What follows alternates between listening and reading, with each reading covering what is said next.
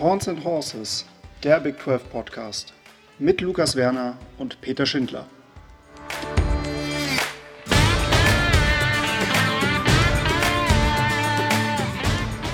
Eine neue Woche, eine neue Folge Horns and Horses.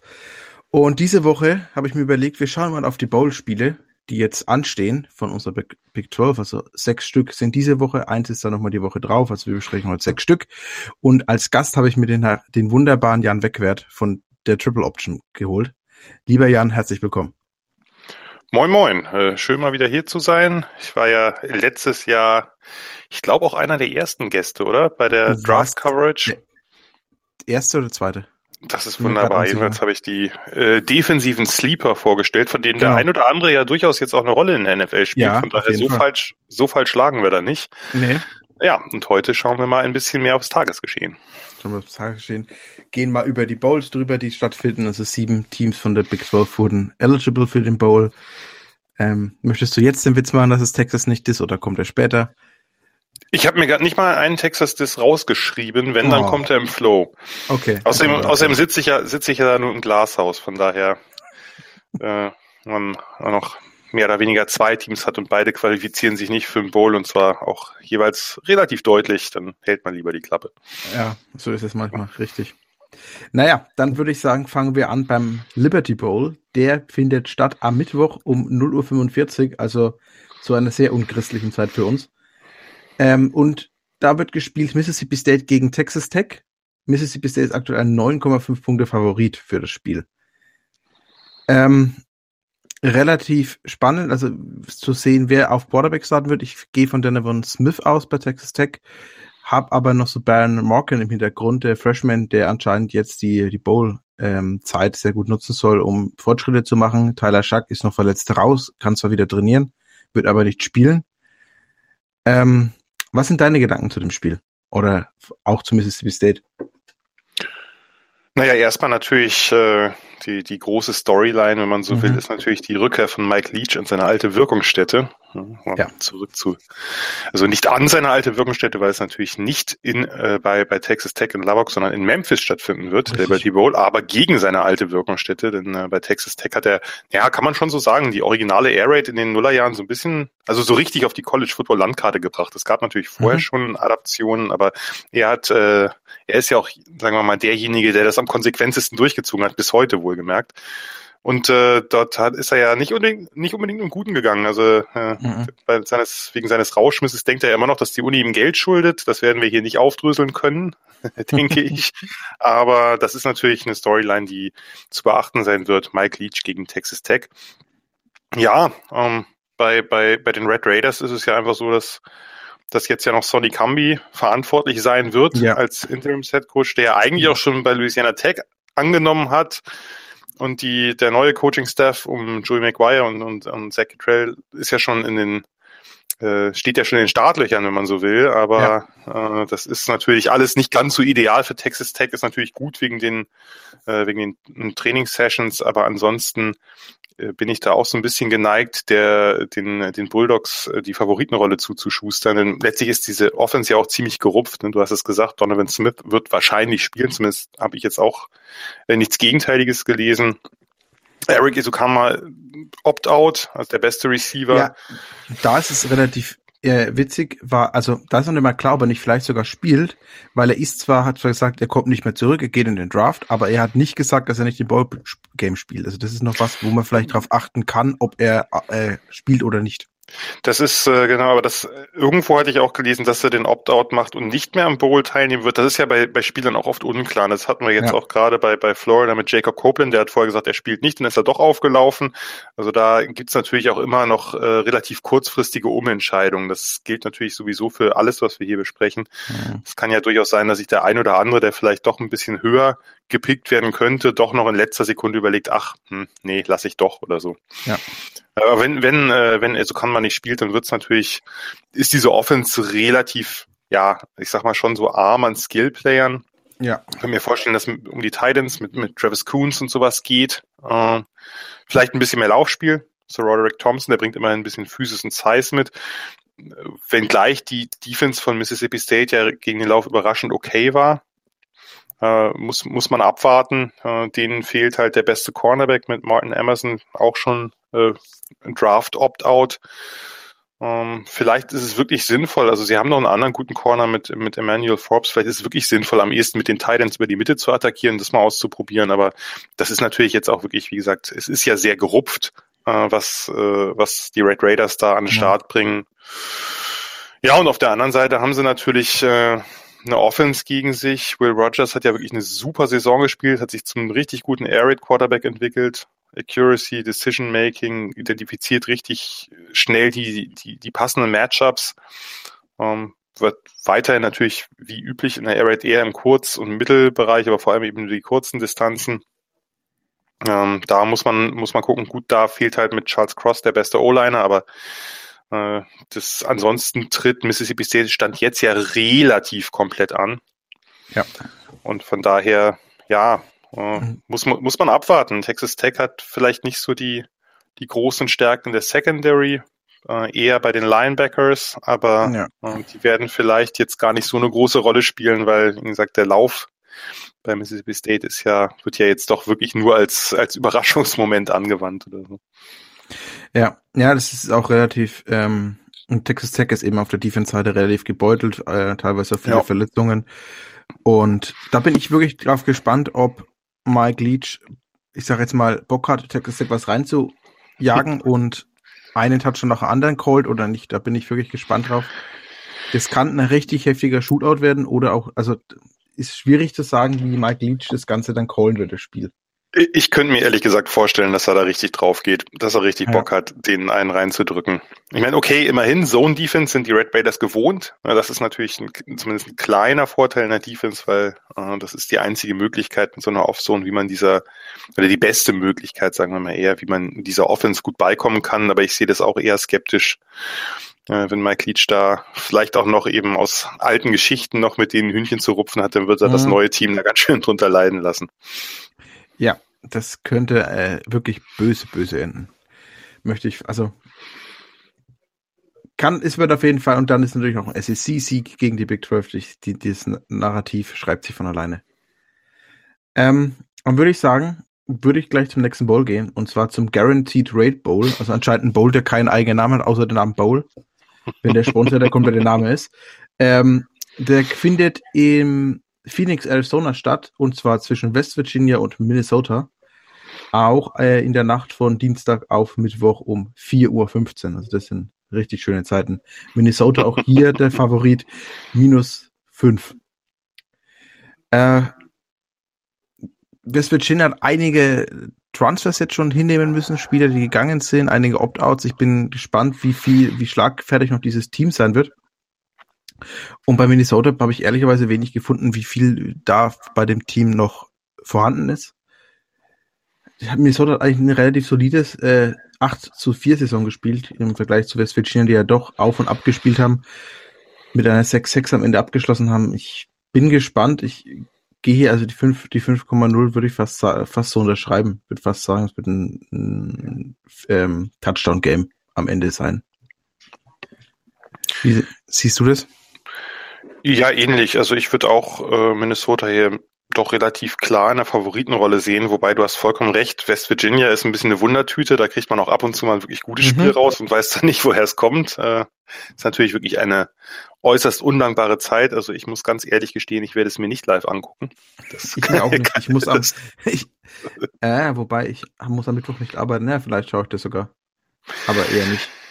Ja, bei ja. mir glaube ich, das, äh, das würde mir den ganzen nächsten Tag zerruppen. Mhm. Und momentan bin ich ja auch beim Preview-Schreiben relativ stark eingebunden. Von daher glaube ich, das, das Spiel muss ich äh, sausen lassen. Vielleicht wird's ja, wird's ja richtig gut.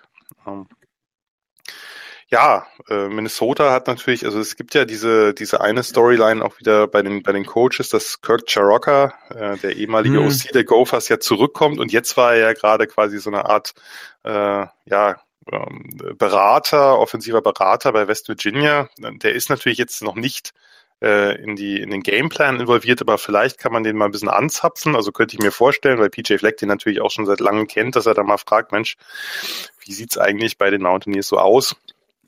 Gibt es da irgendwas, was wir vielleicht nochmal besonders beachten müssten? Weiß man nicht. Könnte zumindest Weiß man sein. nicht. Kommuniziert wurde, glaube ich, von den beiden Head Coaches äh, bezüglich dieser Personalie, dass im Grunde der bei beiden Teams jetzt erstmal raus ist. Also der jetzt praktisch zwei Wochen Sendepause darf weder mit West Virginia noch mit Minnesota reden, einfach um da niemanden einen unfairen Vorteil zu ermöglichen. Es wurde so.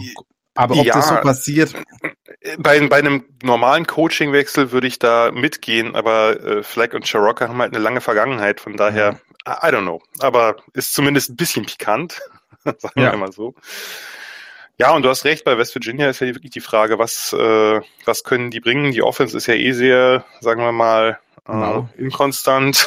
Ich wollte es netter ausdrücken. Ich meine, sie haben ja jetzt immerhin einen, tollen Athlet bekommen als Comet Yannick Politowski heißt der. Äh, werden wir das ja. nächste Jahr dann äh, sicherlich ein bisschen mehr von mitbekommen. Nein, aber äh, ernsthaft, äh, jetzt äh, dann ist ja Lady Brown, äh, der Running Back, äh, hat ja ein Opt-out gewählt. Genau.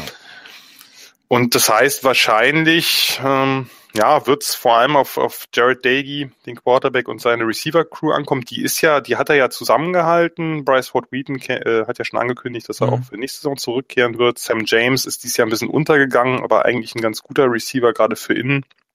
Winston Wright hat ein paar schöne Plays gemacht. Also das ist vielleicht dann noch am ehesten jetzt zumindest, äh, äh, wenn eben Lady Brown nicht da ist, die Stärke, aber das muss man vielleicht auch ein bisschen mit Anführungszeichen betrachten, dieser Offense.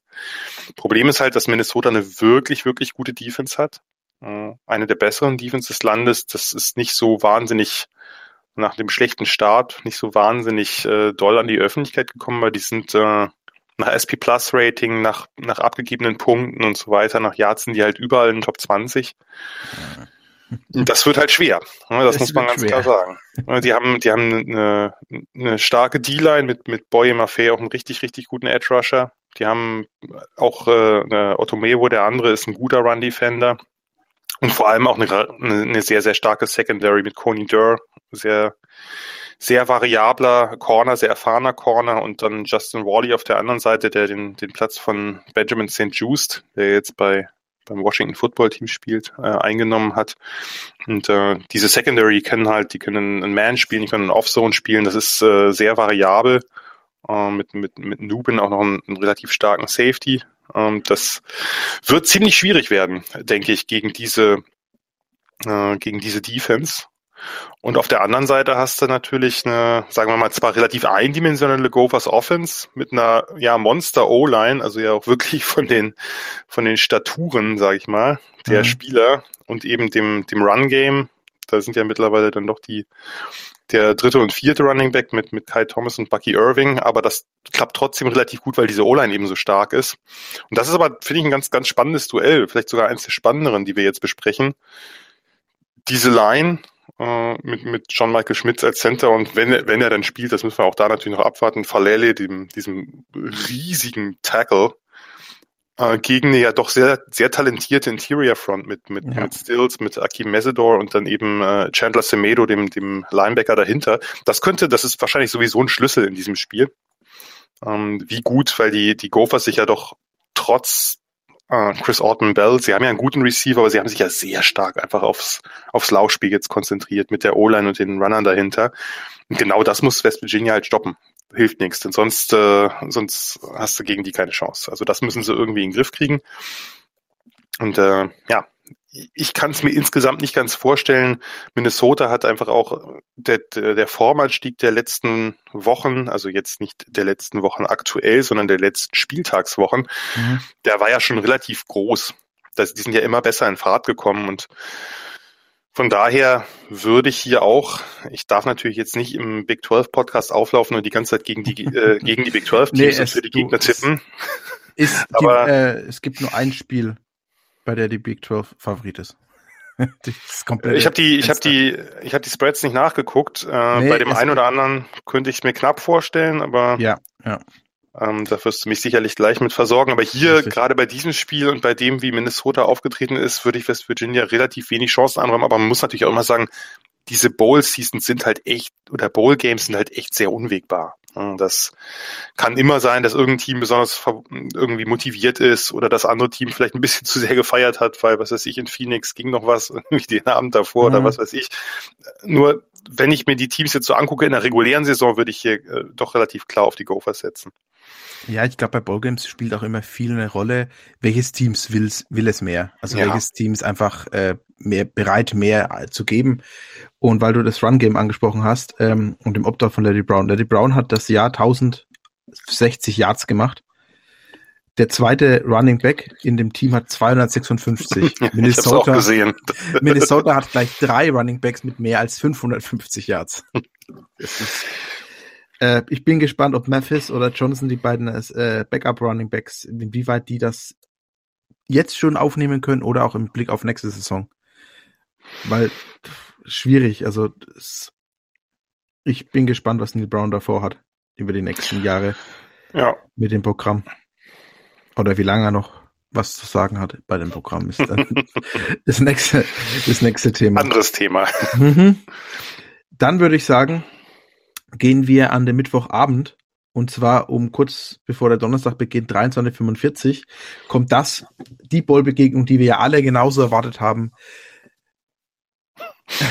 Clemson und Iowa State treffen in einem großen Bowl aufeinander am Ende der Saison. Wir haben von beiden ja, also es ist kein Halbfinale geworden, es ist nicht bei New York Six geworden.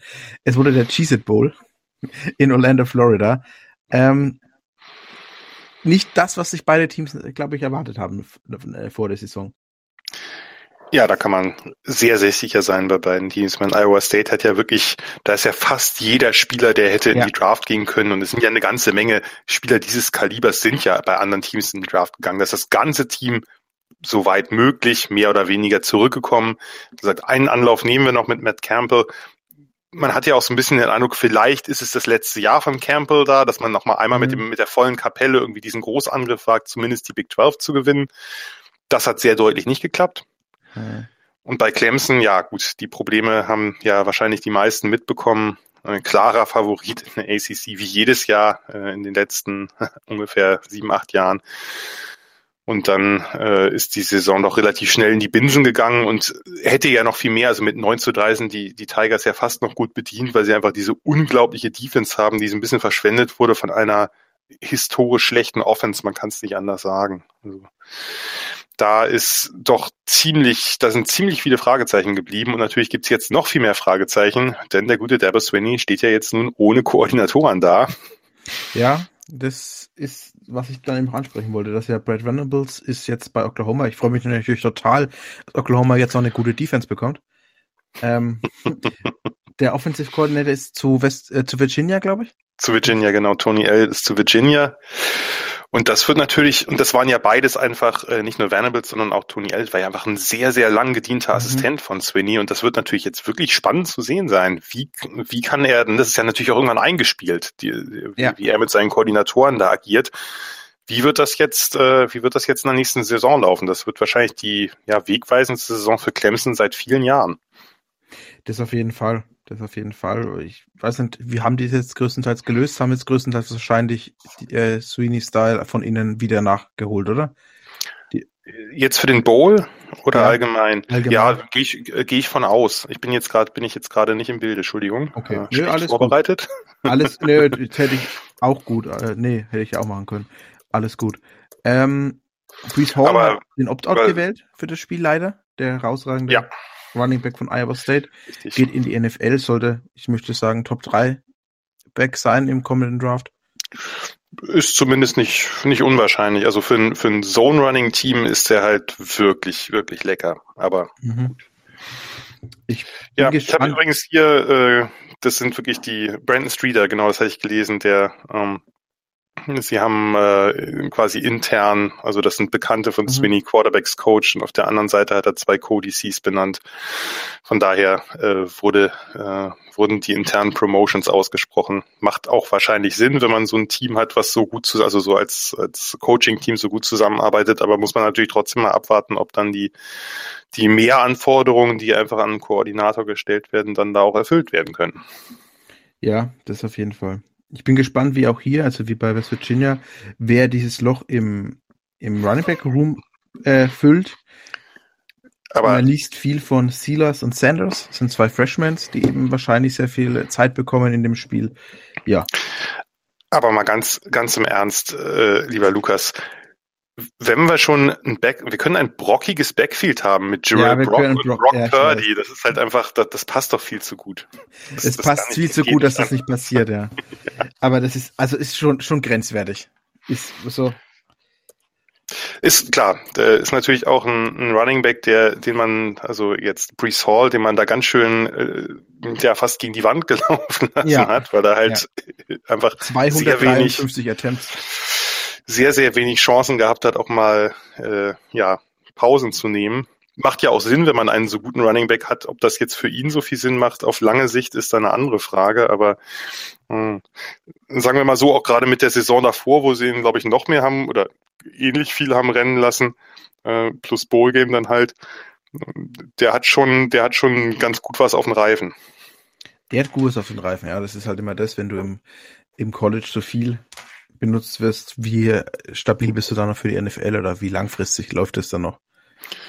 Werden Aber, wir bei Jonathan Taylor sehen. Ich meine, der wurde nun im College wirklich auch noch mit, ja. mit, mit Inside Gap Running halt wirklich immer wieder in die Mauer geschickt und hat das ja sehr gut gemacht und macht das aktuell noch sehr gut in der NFL. Aber da werden wir sehen, wie lange sowas hält. Ja, er hat mir mein Ding verloren. Er hätte einen Touch schon machen müssen, dann hätte ich mein Halbfinale im Fantasy gewonnen. So schlimm. Tragik. Tragik, ja, an Tragik nicht zu überbinden. Ich habe nur in einem, in eins Halbfinale überhaupt höher geschafft. Das, aber so ist es. Aber dann kann man nicht, eigentlich kann man schwer Jonathan Taylor die Schuld geben, oder? Ja, doch, er war mit 20 Punkten projected und hat nur 10 gemacht. Okay, dann will ich nichts gesagt haben. naja. Aber der äh, Vorteil äh, ist ja für, für Ohio, äh, für Ohio, sag ich jetzt schon, für Iowa State, um darauf zurückzukommen, dass ja erstaunlicherweise bisher Brees Hall der einzige Opt-out ist. Ja, Charlie das Cola, auch super gewundert. Ne, hätte man auf jeden Fall erwartet, nachdem der eh schon eine Saison drangehängt hat. Chase Allen, der andere Titan spielt auch. Purdy, gut, der äh, kann jedes Spiel gut tun, wo er nicht noch mehr Turnover macht oder so, aber ähm, Hutchinson, der, der, der Receiver, ja. das wären ja alles zumindest so halbe Kandidaten, also Cola sogar ein, ein richtiger Kandidat, das wären ja alles so Kandidaten gewesen. Es gibt ja nun auch wesentlich weniger bekannte Spieler, die ein Opt-out machen als diese, die wir gerade genannt haben. Aber äh, aktuell scheint, also das scheint ja wirklich bei Matt Campbell auch ein bisschen ein Muster zu sein, dass er seine Spieler oder sein Team so einschwört, dass da, gut, bei Brees Hall kann ich es total verstehen, aber dass da sonst relativ viele dann eben, äh, eben dabei bleiben. Ja, auch, auch was Olan und Dylan angeht, ist fast noch komplett ja. da, obwohl da ja auch ja. sehr viele Seniors sind, die ihn, sich da jetzt rausnehmen könnten. Aber Gerade in der Defense, ne, wenn du mit, mit Will McDonald, mit, mit Ursa Genau, dann eben bei den, bei den Linebackers mit Mike Rose, der auch ja letztes Jahr schon als Big 12 Defensive Player of the Year ja. schon hätte, hätte gehen können. Äh, Iceworth, der Safety. Der einzige, mhm. einzige andere Verlust natürlich ist Shim Young, der, der Safety, der im Portal ist, aber, äh, aber ansonsten treten die da relativ äh, gut bestückt an, dafür, dass es eigentlich eine enttäuschende Saison war. Man vielleicht sagen könnte, naja, letztes Jahr hat man New Six Bowl gewonnen und jetzt ja, den ja. Lässt man jetzt aus. Aber da scheint, äh, wie gesagt, Matt Campbell scheint da ein Händchen für zu haben. Und wäre ihm natürlich, also aus, aus meiner Sicht ganz, äh, ganz subjektiv, wäre ihm natürlich zu gönnen, wenn man, wenn man mit dieser Truppe, die ja einfach auch die erfolgreichste in der Geschichte letztlich mhm. dieser, dieses Programms ist, einfach auch nochmal mit einem schönen Statement-Win abtritt. Ja, das ist genau das, dass da nochmal ein, ein letztes Auffahren, ein letztes Mal die Fanfaren und ab dafür. Das Problem ja. ist natürlich, dass diese Defense von Clemson halt wirklich, wirklich stark ist. Ne? Also die ist ja nach fast nach allen Metriken in Top 5 und ja auch vollkommen zurecht, weil die musste ja, die konnte ja nicht mal irgendwie sich auf irgendeiner zumindest mittelmäßigen Offense ausruhen. Und das wird ja halt schwer, ne? wenn du jetzt per, äh, wenn du jetzt Hall nicht hast, gegen diese Front mhm. mit, mit Miles Murphy, mit Tyler Davis zu, zu laufen. Äh, James Skalski dahinter mit in seinem gefühlt in seiner zehnten College-Saison oder in seinem hundertsten College-Spiel, keine Ahnung, wie der das macht. Das ist ein bisschen der inoffizielle Nachfolger von Hunter Renfro, finde ich. Der konnte auch bei Clemson gefühlt zehn Saisons spielen, keinem ist es aufgefallen. Und naja, und dann halt ein, ein Backfield, wenn da wirklich auch, da scheint es ja auch so zu sein, dass Andrew Booth, der ja so ein prognostizierter oder potenzieller First-Round-Corner ist, dass der immer noch nicht den Opt-out gewählt hat. Mario Goodrich. Also dass, äh, dass die da halt auch mit relativ äh, auch mit den, mit den Seniors oder, oder Juniors antreten, die halt äh, doch eben ähm, zu, den, zu den besseren gehören, auch in puncto Draft. Und ähm, das heißt, es könnte ja durchaus ein nettes Spiel auch mit einer ganzen Menge Starpotenzial geben. Das auf jeden Fall. Also das ist wirklich ein, das ist, das ist das Spiel. Ich werde es nicht live gucken können, weil ich Donnerstag um 5 Uhr auf muss. Aber das nehme ich mir auf jeden Fall mit. Ja, und ich werde es wahrscheinlich im Real Life gucken am nächsten Tag. Denn wenn man sich mal anguckt, das ist natürlich dann auf der anderen Seite mit, mit Uyonga Lele und dieser doch, sagen wir mal, sehr, sehr schwierigen oder maulen anämischen Offense mit einer längst nicht so guten O-Line, mit Problemen der Receiver bei Separation. Da fehlen ja jetzt auch Justin Ross und, und Letson mhm. noch. Und das Laufspiel ist zumindest mit Shipley ein bisschen besser angegangen gekommen in der zweiten Saisonhälfte. Aber das ist natürlich auch ein, eine Offense, die müsste eigentlich, auch wenn die jetzt mehr über den Lauf kommen wird, müsste der dieser Iowa State Defense mit äh, die, die John Haycock Defense müsste der eigentlich gut liegen. Ne? Und wenn da wirklich auch wieder alle auftreten, wenn da äh, McDonald halt als Speedrusher und Ursariki als als Interior Disruptor könnten mit dieser O-Line, die halt wirklich nicht gut ist, ja, vielleicht nicht machen, was sie wollen, aber die könnten eine ganze Menge Schaden anrichten. Und, äh, und Rose dahinter, eben dann vor allem wahrscheinlich gegen den Lauf gegen Will Shipley, das, also ich sehe Iowa State da nicht chancenlos. Das könnte, gerade weil die beiden Defenses so gut sind, könnte jetzt mehr Low-Scorer werden, als man das vielleicht erwartet. Ja. Ja, wenn man überlegt, dass da eigentlich bei beiden Teams die Defense die eindeutige Stärke ist, ja. dann vor allem, wenn wir dann noch ein Brock Purdy-Spiel haben, dann wird es so witzig. er hat ja auch manchmal echt wirklich richtig, richtig gute Plays drin. Das ist halt so frustrierend. Ne? Das ist ja das. Es, es gibt Momente, da sieht er aus wie, wie Nummer 1 Pick und dann gibt es Momente, da sieht er aus wie, wer hat denn überhaupt eine Scholarship State angeboten? oder so. Ja, ja. genau. Und ich meine, vor zwei Jahren gab es ja also die, die ähm, die 2019er Saison, da dachte man ja danach, oh, das wird halt wirklich ein hoher Pick ja. auch einfach. Und ja. äh, die letzten zwei Jahre ist Stagnation und halt einfach auch diese zum Teil grotesken Turnover aufgetreten, die denen ja auch wirklich Spiele verloren haben einfach.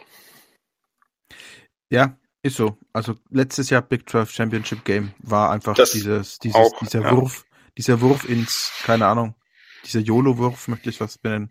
Ja. Ja, oder die unter Druck. Jetzt zauber ich noch. Ich meine, er hat manchmal ja auch so Zauberdinger drin. Seine Impro ist ja auch echt oft beeindruckend, aber manchmal denkst du halt, Junge, frisst den Sack, wirft den Ball irgendwie auf die Tribüne oder sonst was. Aber wirf ihn ja. nicht noch in Triple Coverage oder ja. wirf ihn auch nicht noch im Fallen. Das kommt meistens nicht so gut. Nein, wohl nicht. Dann würde ich sagen, dein Lieblingsbowl, oder? Gehen wir nach Texas. Ja, mein Lieblingsbowl. Ja, wir sind zweimalige Verteidiger. Wir haben ihn zweimal vorher gewonnen. Wir gehen zum Alamo Bowl in San Antonio nach Texas, wo, wo OU auf OU trifft. Ja, ist witzig, ja? Nee, okay. Oklahoma trifft auf Oregon. Wobei die, die Ducks, irgendwer, irgendwann habe ich das auch mal gebracht und da haben die mich äh, gleich bei Twitter verbessert. Wir sind UO und nicht OU. Von daher Vorsicht, wenn du auf die, okay. die Ducks triffst, die sind da irgendwie ein bisschen speziell. Ja, okay. Äh, Peter hat sie ja gestern auch schön angeteasert mit seinen zwei Enten im Ofen. Oh ja, das habe ich gesehen. äh, deshalb glaube ich, ist alles gut. Die sollen sich erst einmal am, am, Peter auslassen. Ähm, ein Bowl, der die letzten Jahre für die Pac-12 ja nicht so gut gelaufen ist. Die letzten zehn Jahre 7 und 3 für die Big 12. Also es ist ein Bowl zwischen der Big 12 und der mhm. Pac-12 und fast immer hat die Big 12 logischerweise gewonnen. Ähm, reden wir über den Interims Bowl. Ja, der Replacement Bowl oder so, keine Ahnung. Auf Oklahoma-Seite tritt der ehemalige Head Coach Bob Stoops als Interims-Head Coach dieses Spiel an nach der Flucht des Lincoln Rileys nach äh, Southern California. Ich weiß gar nicht, wie der uh, Oregon Head Coach heißt, also der Interims Head Coach jetzt. Ich habe es nachgeguckt, mir war es auch nicht bewusst. Brian McClendon, der Wide Receiver Coach und Passing Game Coordinator. Von okay. daher, ja gut, es ist halt, da ist ja eigentlich alles Ersatz oder fast alles Ersatz bei diesem Fast Bowl. alles Ersatz, ja. Ähm, Spieler, die jetzt out-opten, war es eigentlich auf äh, ähm, Oklahoma-Seite sehr viele. Kennedy Brooks äh, geht, der Running Back geht in die NFL. Dann die Nick Bonito äh, hat outgeoptet. Also gerade die Line ist sehr, sehr, sehr geschwächt. Ich glaube, das sind drei, vier große Opt-outs. Ja, sind nicht sogar wirklich Isaiah Thomas Perrion Winfrey und Nick Bonito, also im Grunde ja. die ganzen Top-Rusher aus ihren, also als Tackle, als End und als quasi äh, Pass-Rush-Specialist. Das ist natürlich schon ziemlich bitter. Wird auf jeden Fall eng, also wird auf jeden Fall ein interessantes Spiel werden mit, ähm, da wird die Dev von Oklahoma gut getestet, würde ich sagen. ja, definitiv. Aber bin ich gespannt. Sie haben letztes Jahr einen die End, also einen Edge Rusher aus Texas gesigned, aus äh, Texarkana. Auf den bin ich gespannt. Ich glaube, der kann ähm, Clayton Smith, ich glaube, der kann für Furore, Furore sorgen, wenn der anständig angesetzt wird. Ja, was gibt's sonst noch zu dem Spiel? Ich meine eigene Notizen lesen könnte, könnte ich auch diesen Punkt noch vorlesen? Nee, kann ich nicht. Bei, bei Oregon ist natürlich auch klar, Thibodeau ist natürlich auch raus. Ja. Uh, Devon Williams ist raus, der Receiver Michael Wright, der beste Corner. Also von daher, wir haben, wir haben da wirklich ein, also wir sehen halt viele Ersatzspieler, aber das heißt ja, das kann ja immer auch heißen, das sind Spieler, die in den nächsten Jahren halt eine größere Rolle spielen. Ne? Das können ja auch junge, sehr talentierte Spieler sein, wie du gerade gesagt hast schon. Ähm, ich, ich kann mir auch nicht so recht einen Reim drauf machen. Also finde ich sehr, sehr schwer zu tippen. Oklahomas Offense, ja, das sind ja, da sind es ja weniger die Opt-outs wegen Draft, sondern dass irgendwie fast die, die ganzen Skill-Player im Transferportal sitzen oder mittlerweile mhm. ja auch schon neue Teams gefunden haben. Ist halt Caleb Williams, du hast mit Eric Gray noch, einen, noch einen guten Runner, du hast Marvin Mims, der ja auch lange überlegt hat. Ich weiß nicht, ob diese Überlegung schon abgeschlossen ist, ehrlich gesagt. Äh, hast du da irgendwelche Infos zu, ob der mhm. dauerhaft bleibt oder? Oder sich das es auch noch überlegt? Ist, ähm, ja, die Gerüchte, sag ich mal, oder die Berichte auch von Inside Texas oder ähm, von Mike Roach schwaber noch darum. Ich, ich erwarte sowieso, dass wir, wenn die Ballgames durch sind, nochmal eine riesige Welle ins Sunset bekommen. Das sowieso. Und da kann ich mir vorstellen, dass er vielleicht noch gehen wird. Ähm, schwierig, schwierig. Also ich glaube, der, der, der andere Receiver ist ja wieder zurück. Der hat ja seinen Namen wieder rausgenommen. Ähm, Mike Woods ist zum Beispiel kam ja, der Arkansas Transfer vor der Saison. Genau. Mike Woods ist noch da. Der soll auch für nächste Saison returnen, wobei man halt da sagt, wenn der jetzt ein herausragendes Spiel hat und meinetwegen 200 Yards auflegt, kann es sein, dass der geht. Also das ist so, der hat einfach die Saison so wenig gesehen, dass er sagt, er bleibt noch ein Jahr, aber wenn da jetzt ein Breakout-Game kommen sollte, ist auch die Möglichkeit da, dass der weiterzieht. Da er sowieso sein, sein Covid-Jahr benutzt, wenn er nochmal bleibt. Ja, der ist ja dann aber im Laufe der Saison ein bisschen mehr eingesetzt worden. Äh, von daher vielleicht, vielleicht reizt er genau, äh, Theo Wies ist, glaube ich, zurück, aber der wird nicht ja. spielen, wenn ich das richtig verstanden habe. Ah, okay. Der ja, war ja auch noch verletzt. Genau. Äh, von daher könnte das auch damit zusammenhängen, aber kein, nicht, nicht für voll nehmen kann auch sein, dass der dann auflaufen wird. Auf jeden Fall so richtig, so richtig die, das ganze Receiving Core ist es halt nicht.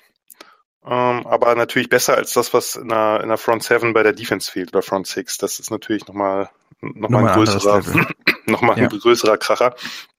Aber immerhin haben sie halt, haben sie halt Caleb Williams. Ich meine, ich meine, man, man kann davon ausgehen, dass Oregon auf der anderen Seite gerade da eben diese ganzen Spieler äh, fehlen. Ist, ist nicht Brian Asamoah ist, glaube ich, auch, ne? Der hat auch mhm. dort gewählt. Also ja. das heißt, also der äh, beste Tackler oder beste oder häufigste Tackler unter den Linebackers, der jetzt auch sehr, sehr viel in der Run-Defense eingesetzt wurde, das äh, oder da auch ja schon überzeugt hat, auch in, gerade in der zweiten Saisonhälfte, ich gehe mal davon aus, dass Oregon jetzt auch gerade mit, mit einem sehr geringen oder kleinen Coaching-Staff, dass die halt noch mehr laufen werden. Mit, mit Anthony Brown im Quarterback, mit Travis Dye und mhm. Byron Caldwell. Also einfach Zone Read, viele Runs, Quarterback Draws, vielleicht ein paar Jet Sweeps irgendwie, weil das Receiving Core von denen ist ja, äh, sieht ja noch schlechter aus mittlerweile als das von, von Oklahoma. Von daher, äh, da könnte ich mir sogar vorstellen, dass die Sooners Secondary einmal ein relativ gutes Matchup findet, wer weiß. Aber äh, das, das könnte ich mir vorstellen. Bin mal gespannt auf der anderen Seite. Ich meine, man hat ja jetzt die letzten Spiele gesehen, wenn man eben diese sehr vielschichtige, tiefe Zone spielt gegen Caleb Williams, kriegt man den halt doch relativ gut unter Kontrolle, diese Umbrella Coverage, ne? also mit vielen Spielern in tiefer und mhm. mittlerer Zone. Damit hat er Probleme gehabt gegen Baylor, die das ja viel spielen. Okie State hat sich das ja auch dann quasi adaptiert so ein bisschen. Da hat er das äh, auch nicht besonders gut gelöst. Kann ja gut sein, dass Oregon das ähnlich machen wird.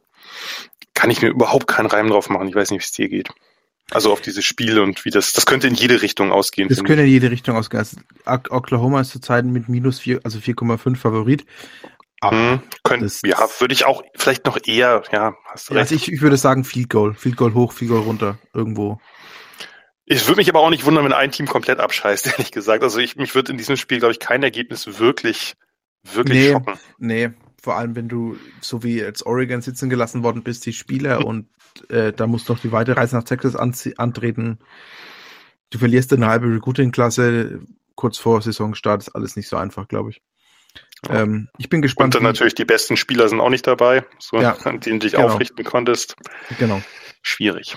Also da, das ist auch so ein Spiel, wo ich halt einfach sehe, Oklahoma hat dann gerade mit der Energie, die Bob Stoops nochmal reingebracht hat ins Programm, also die sind, äh, wie viele Coaches machen das auch, dass die vom, von ihrem Liquor Store, wo sie gerade ihren Tequila verkaufen, zurück auf den Platz gehen und sagen, äh, ich mache das mit euch Jungs.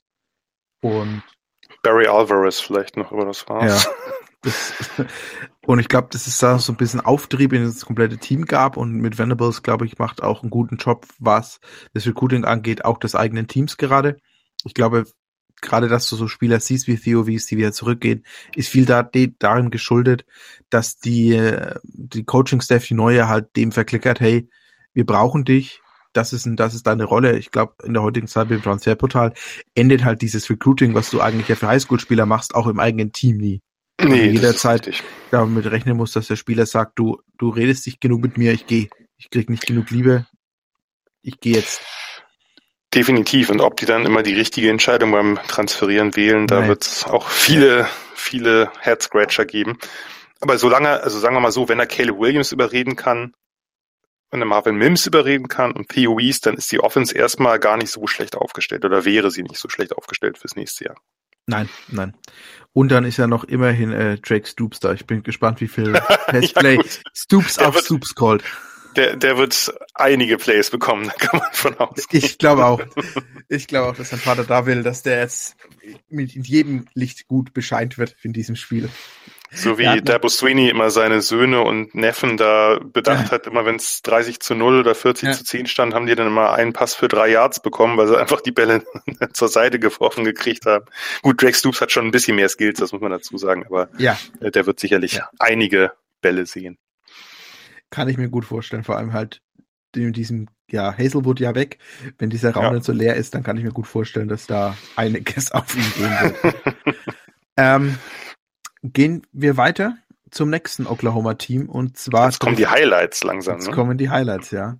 Und zwar trifft am ähm, Neujahrstag abends Oklahoma State auf Notre Dame im PlayStation Fiesta Bowl in Glendale, Arizona.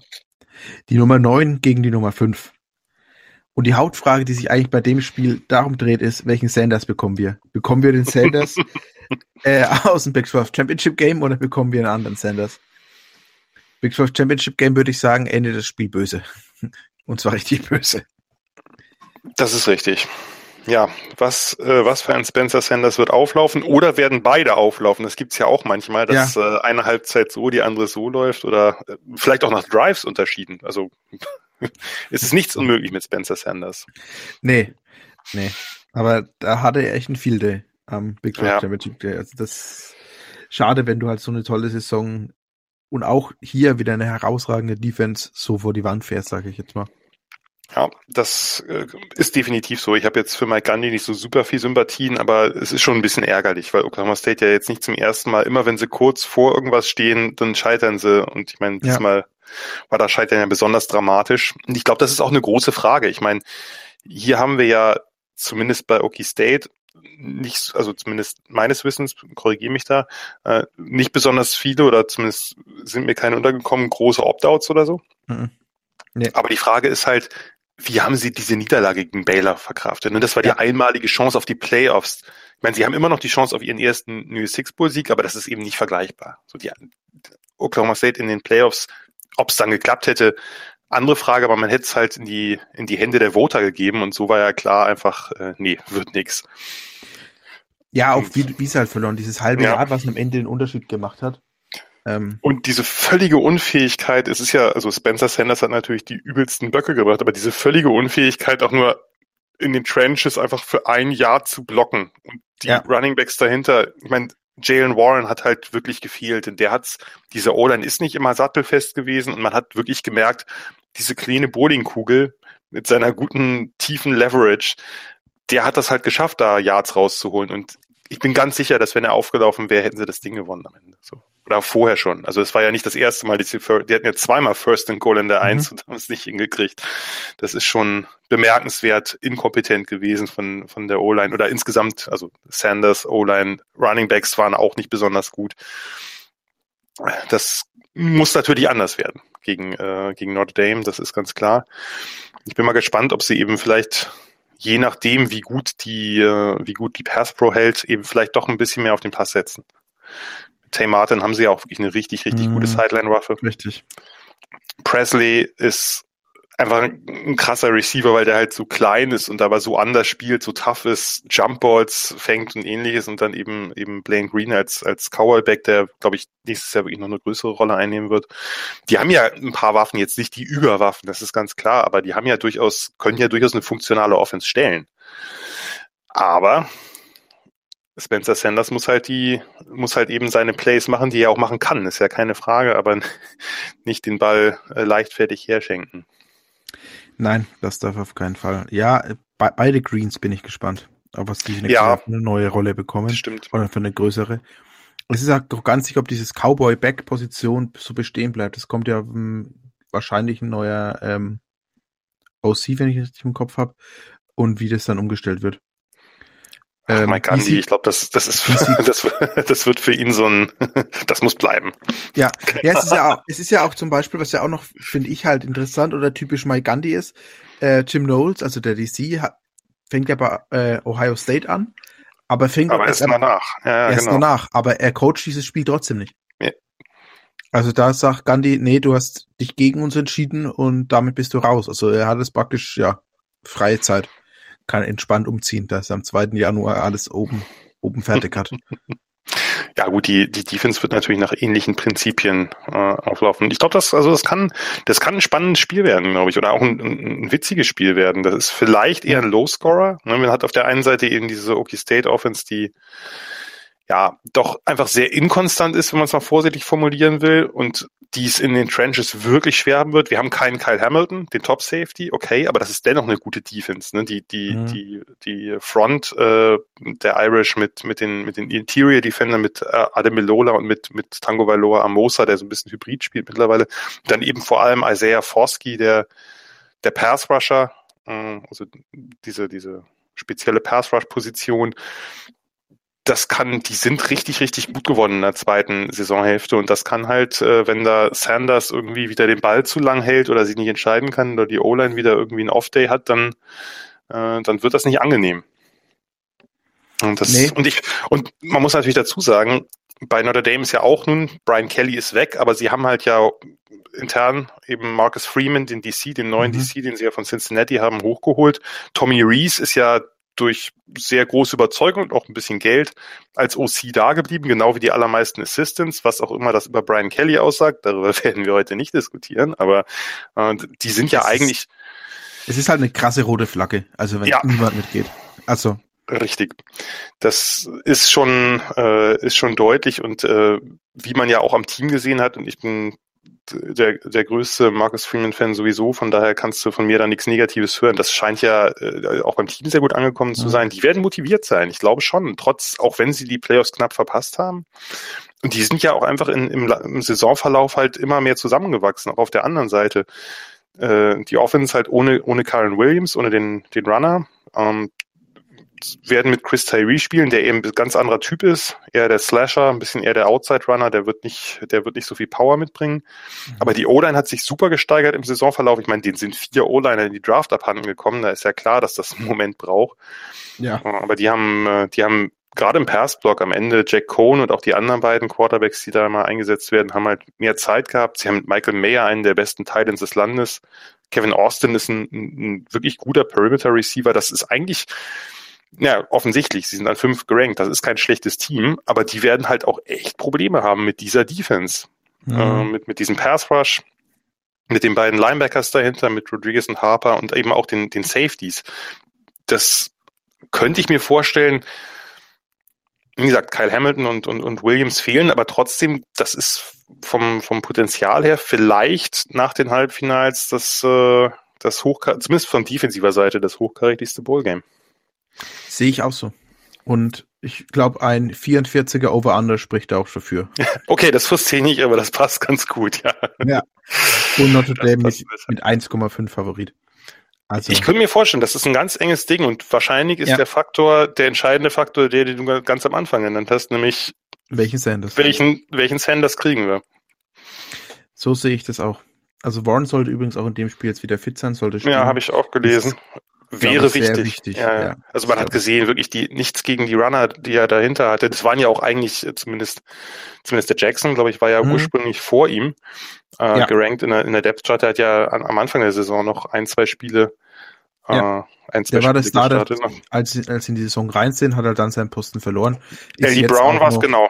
Äh, äh, war nicht Eddie Brown noch der Starter? Aber ist auch egal. Ähm, den hatten sie ja auch noch. Also zumindest Jane Warren war halt sehr, sehr krass hinten dran. Und ich meine, ja. Er war mit Abstand der beste Back, eben mit dieser, wie gesagt, nicht immer ganz sattelfesten Line davor. Ich muss gerade überlegen, welches Spiel das war, als der übernommen hat, aber das war ziemlich deutlich im Ding. Ich glaube, ja. das war, das war nach dem Boise State Game. Ich glaube. Ich meine, am Anfang hat sich OK State ja auch noch mal schwerer getan als am Ende, wo sie dagegen FCS-Team ja. sich einen abgewürgt haben und so. Das war ja alles ja, oder wenig auch, überzeugend. Auch das Spiel gegen Boise State, als sie einfach ja. das Spiel in die Halbzeit gegangen ist und danach einfach niemand mehr irgendwas gemacht hat. ja. Ähm, ja, dann würde ich sagen, haben wir zu dem Spiel auch soweit alles gesagt, zumindest auch von meiner Seite her.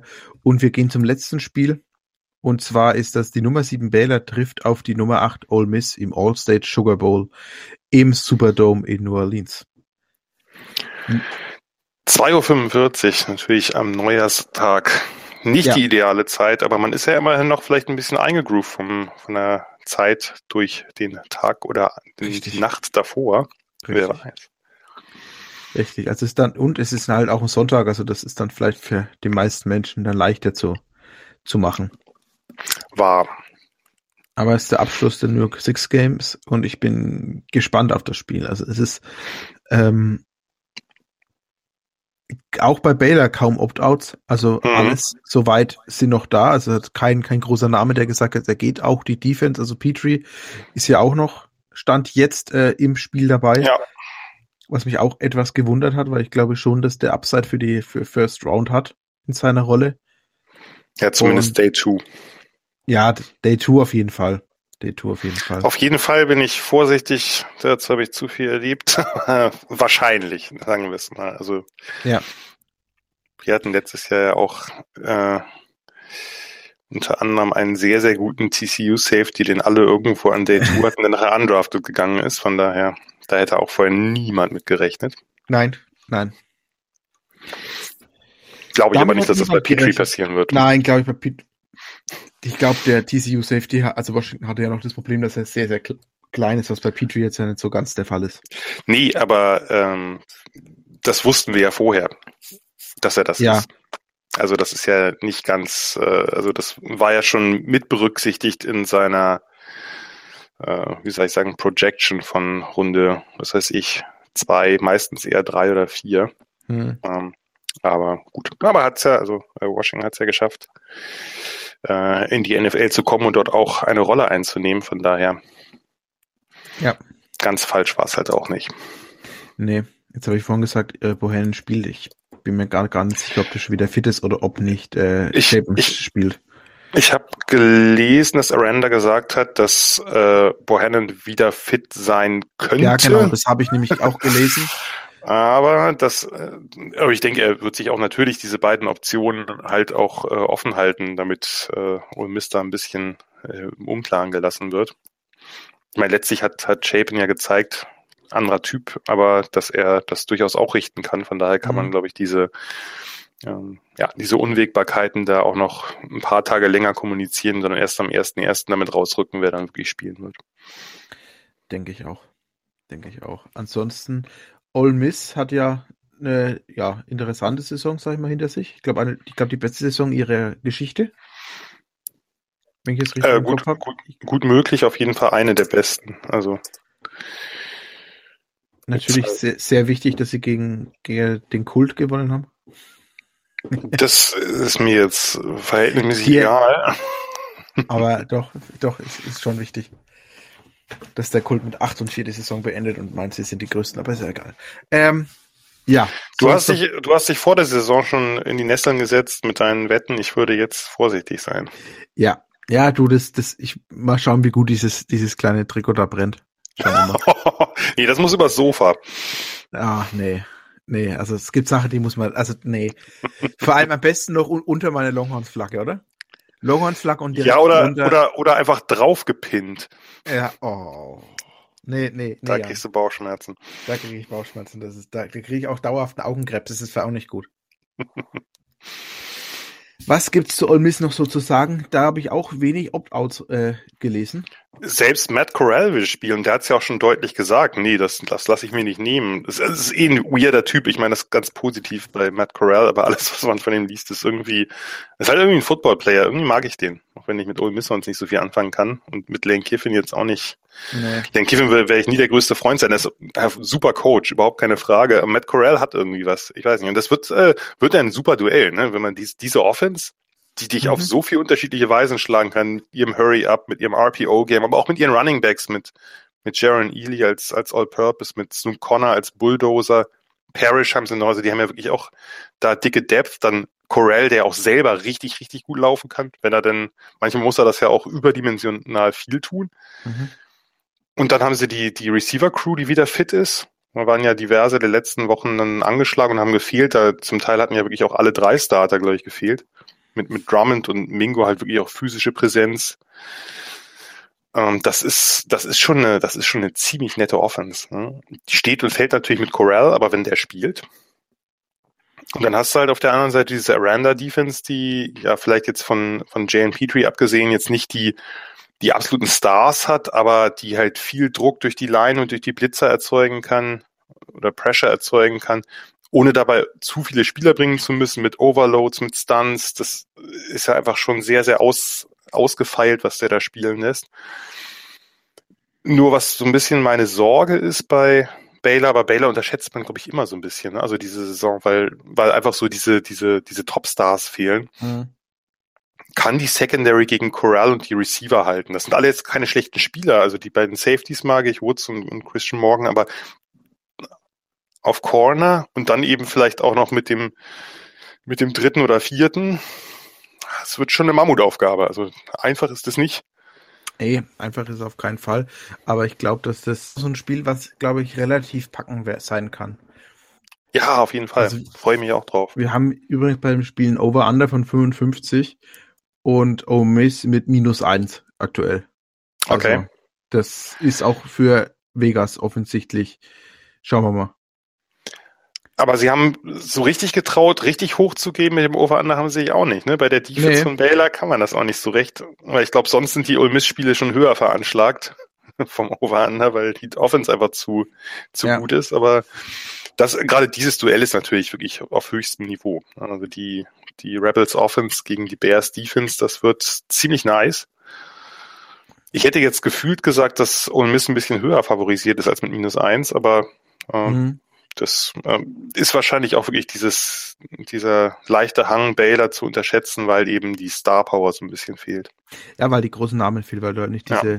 diese gigantischen Namen hast, aber ich glaube, Baylor ist allgemein mit Render auf super, super aufgestellt, ja, auf jeden Fall. Ja. Aber du hast halt keinen Thibodeau oder so, ne? Also du hast nicht diesen, diesen einen Defense Star, der so nee. komplett scheint. Das, äh, das ist ein bisschen, aber das, das ist ja umso bemerkenswerter auch, wie schnell das geklappt hat, ne? dass er ja sein System da implementieren konnte im zweiten Jahr. Das sind ja größtenteils immer noch nicht seine Spieler. Nein, nein. Allgemein äh, finde ich, dieses komplette Team ist eigentlich so ein relativ unscheinbares Team. Da gibt es keinen ja. großen Superstar, sondern es sind einfach super solide, top ausgebildete Jungs, die äh, einen wahnsinnig guten Job machen. Spielen total diszipliniert, haben ja. Die, die Offense gefällt mir gerade, also Jeff Grimes, der von, von BYU kam, ja. der OC, der fällt mir, hat mir da schon super gefallen, was der für Playdesigns hat, wie der auch diese, sein, sein Gameplan auch nicht so standardmäßig. Also ich meine, dann kommt der, der Backup, oder eigentlich war ja Shape in der Third Stringer. Mhm. Sino war ja der Backup, der dann im Portal gelandet ist. Da kommt der völlig unerfahrene Third Stringer rein und er fängt erstmal an, mehr zu passen. natürlich ja. eine bestimmte Art von Pässen. Der hat natürlich jetzt nicht irgendwelche komplexen äh, Routenkombinationen über die Mitte, wo der irgendwie mehrere Defender lesen muss oder so. Aber das ist einfach, das, das ist einfach ein bisschen against the grain und er hat immer wieder gute Ideen, ohne dass diese Offense jetzt super explosiv ist oder so, weil er hat halt einfach nicht die Top Difference Maker, sag ich mal. Äh, und äh, allein auch, also da, da finde ich, passt so vieles. Und dann passt oder dann, dann ist es eben auch irgendwie folgerichtet, dass sowas wie diese Geschichte mit Abram Smith äh, halt so gut klappt, der letztes Jahr noch auf Linebacker startet und jetzt wieder auf, wieder auf Running Back zurück ist und wieder spielt. Das ist ja nicht einfach nur irgend so ein unkreativer Big Back, sondern der hat eben noch ein bisschen mehr zu bieten. Schon ja, wirklich, aber wirklich gut. Er ist ungefähr das, was du dir vorstellst, wenn du sagst, ich habe einen Linebacker auf Running Back gestellt ja, aber mit, mit einem gewissen Speed. Das finde ich ja. halt, der hat ja mehr Big Plays drauf, als man so denkt. Das finde ich wirklich, ja. äh, klar, vom, vom Spielertyp schon, aber eben, aber eben nicht so unkreativ, einfach nur Kopf runter und rein, sondern da ist schon, da ist schon ein bisschen mehr dabei. Das also, ich, ich mag diese, diese, diesen Coaching-Staff, diese, diese Offense und die Defense, das, das gefällt mir schon richtig gut, weil wenn du, wenn du dir einfach nur den Roster durchguckst, dann denkst du, ja, gerade so Bowl-Game oder so, ne? Ja, mir gefallen aber auch die Moves, die sie machen außerhalb vom Platz. Zum Beispiel, jetzt hat er ähm, Aranda einen, wie heißt der, Brian Bell heißt der, ist ein Head Coach gewesen im, im Highschool-Bereich in Texas, hat da mhm. in 4A, also in äh, Division 4, die Meisterschaft gewonnen mit China, China Springs, also wirklich ein relativ kleines Programm. Mhm. Und den hat er jetzt als Analyst geholt. Das, während der Bruder von diesem Brian Bell ist jetzt, wurde jetzt äh, für, ist für kommende Saison als ähm, Quarterback-Coach vorgesehen. Es ist halt auch ähnliche Story, auch jemand aus dem Highschool-Bereich, dass er halt auch wirklich hergeht und nimmt diese Highschool-Coaches und bringt in seine Staff mit rein. Ist für mich ein Top-Ansatz, den mehr Universitäten so fahren sollten. Gerade natürlich im Staate Texas. Ist ja, ja einfach so. Ne? Weil da hast ja. du natürlich, da kriegst du natürlich auch einfach ein super Netzwerk und super Connection, die dir auch wieder im Recruiting helfen. Also da, ja. das hat sehr wenig Nachteile, wenn der Typ eben dann natürlich auch fachlich gut ist. Richtig. Und davon ist jetzt auf den ersten Blick erstmal davon auszugehen, dass das so sein wird. Denke ich auch. Dann würde ich sagen, haben wir für diese Woche alles. Ich danke dir recht herzlich.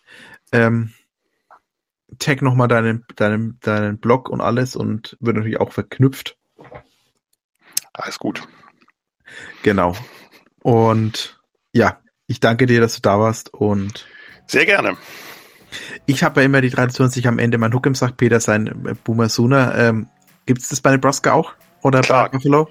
Na klar, bei, bei Nebraska ah, Go, Go, Big, Big Red. Red. Ah, dann in diesem Sinne, Go Big Red, Hookem.